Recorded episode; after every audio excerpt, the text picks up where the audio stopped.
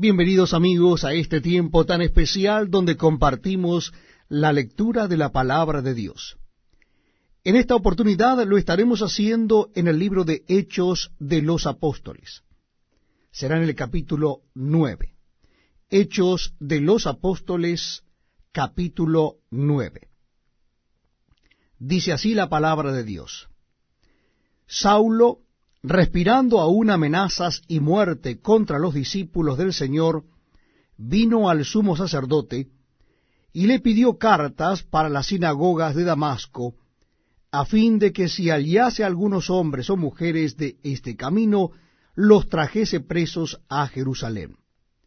Mas yendo por el camino aconteció que al llegar cerca de Damasco, repentinamente le rodeó un resplandor de luz del cielo y cayendo en tierra, oyó una voz que le decía, Saulo, Saulo, ¿por qué me persigues? Él dijo, ¿quién eres, Señor? Y le dijo, yo soy Jesús, a quien tú persigues. Dura cosa te es dar coces contra el aguijón.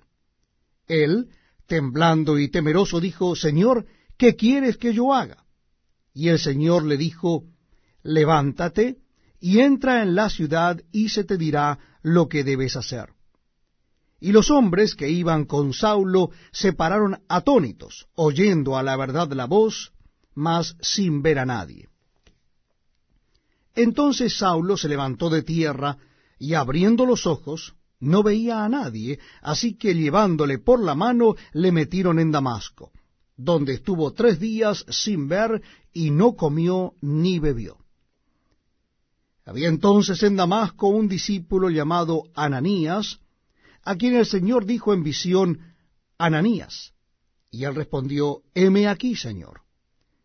Y el Señor le dijo, levántate, y ve a la calle que se llama derecha, y busca en casa de Judas a uno llamado Saulo de Tarso, porque he aquí él ora, y ha visto en visión a un varón llamado Ananías, que entra y le pone las manos encima para que recobre la vista. Entonces Ananías respondió, Señor, he oído de muchos acerca de este hombre, cuántos males ha hecho a tus santos en Jerusalén, y aún aquí tiene autoridad de los principales sacerdotes para prender a todos los que invocan tu nombre. El Señor le dijo, Ve, porque instrumento escogido me es este, para llevar mi nombre en presencia de los gentiles, y de reyes, y de los hijos de Israel, porque yo le mostraré cuánto le es necesario padecer por mi nombre. Fue entonces Ananías y entró en la casa, y poniendo sobre él las manos, dijo, Hermano Saulo, el Señor Jesús, que se te apareció en el camino por donde venías, me ha enviado para que recibas la vista y seas lleno del Espíritu Santo. Y al momento le cayeron de los ojos como escamas, y recibió al instante la vista. Y levantándose fue bautizado. Y habiendo tomado alimento, recobró fuerzas, y estuvo Saulo por algunos días con los discípulos que estaban en Damasco. Enseguida predicaba a Cristo en las sinagogas, diciendo que éste era el Hijo de Dios. Y todos los que le oían estaban atónitos y decían, ¿no es este el que asolaba en Jerusalén a los que invocaban este nombre, y a eso vino acá para llevarlos presos ante los principales sacerdotes? Pero Saulo mucho más se esforzaba y confundía a los judíos que moraban en Damasco, demostrando que Jesús era el Cristo. Pasados muchos días, los judíos resolvieron en consejo matarle pero sus acechanzas llegaron a conocimiento de Saulo. Y ellos guardaban las puertas de día y de noche para matarle. Entonces los discípulos, tomándole de noche, le bajaron por el muro, descolgándole en una canasta.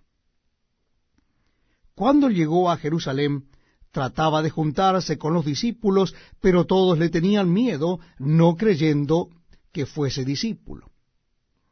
Entonces Bernabé, tomándole, lo trajo a los apóstoles y les contó cómo Saulo había visto en el camino al Señor el cual le había hablado y como en Damasco había hablado valerosamente en el nombre de Jesús.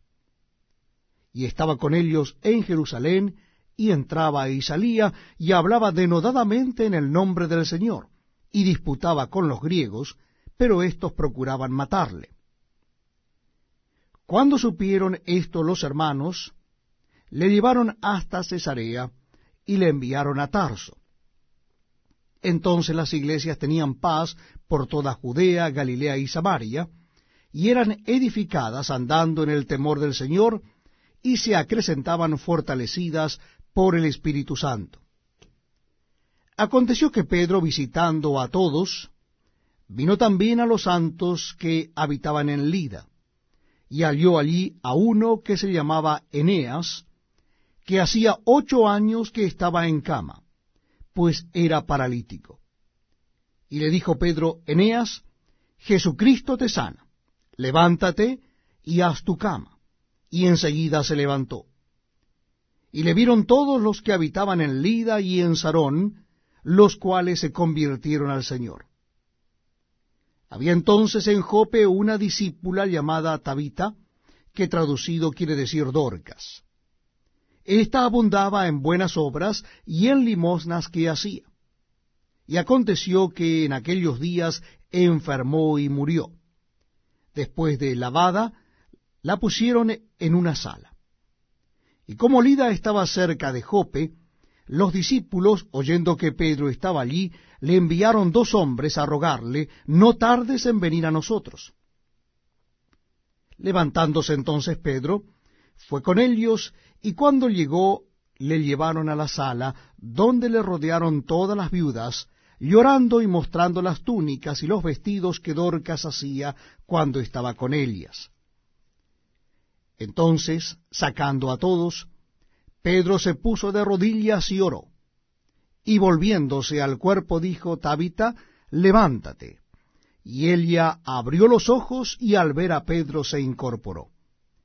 Y él, dándole la mano, la levantó. Entonces, llamando a los santos y a las viudas, la presentó viva. Esto fue notorio en toda Jope, y muchos